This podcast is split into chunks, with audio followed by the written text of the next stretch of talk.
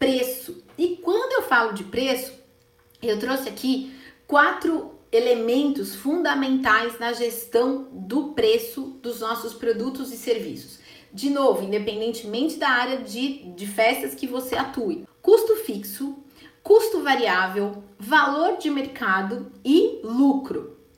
Custo fixo é aquilo que não muda os seus custos mensais, independentemente se você fechar uma festa, um orçamento, um projeto ou 20, aquilo ali do mês não muda. O que é alguns exemplos de custo fixo? Aluguel, telefone, aluguel do carro, internet, água, luz, enfim, gente, isso não muda. Isso é custo fixo que você tem que então diluir em todos os orçamentos que você faz, tá? Já os custos variáveis é aqueles que estão diretamente relacionados à sua produção. Compra, frete contratado, terceirizado, os ingredientes, os insumos, os materiais que você utiliza e todo e qualquer custo que seja referente ao projeto que você está fazendo no momento.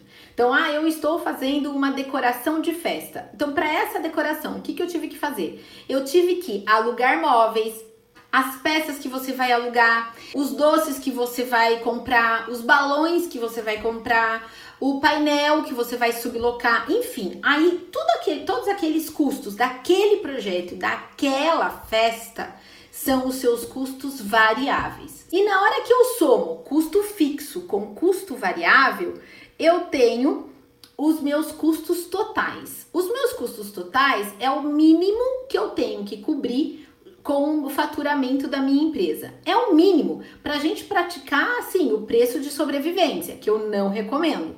Estou dizendo que é o mínimo. O mínimo que a sua empresa tem que faturar são os seus custos totais, que é o custo variável mais o custo fixo do seu negócio. Mas tem um outro elemento aí da história que é legal a gente falar também, que é o valor de mercado. Não basta simplesmente eu pegar lá custo fixo mais custo variável, custo total, coloco uma margem de lucro e eu tenho o meu preço final e eu saio aí colocando o preço. É importante que além disso eu também tenha uma noção do valor de mercado. É o valor da concorrência, né?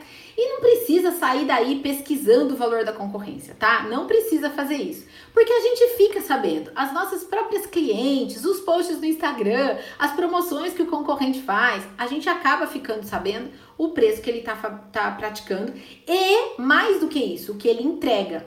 Não adianta a gente ficar pensando assim, porque o concorrente cobra menos, porque o concorrente. Não, vamos parar de falar do concorrente? A gente descobre o valor de mercado e olha também a qualidade da entrega dele. Porque se, se é, ele está praticando algo muito mais barato que a gente e ele tem uma entrega superior ou tão boa quanto a nossa, a gente tem que olhar o que? Os nossos custos, né? A gente tem que olhar para o nosso negócio.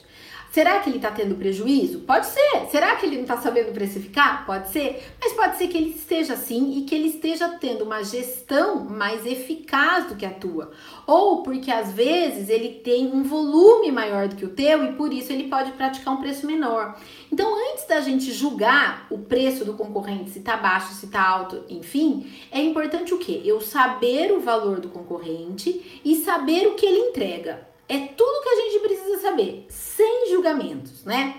E se eu descobrir, né, que você percebe, se você descobrir que o seu valor tá realmente um pouco mais alto do que o normal, você tem nesse momento duas alternativas.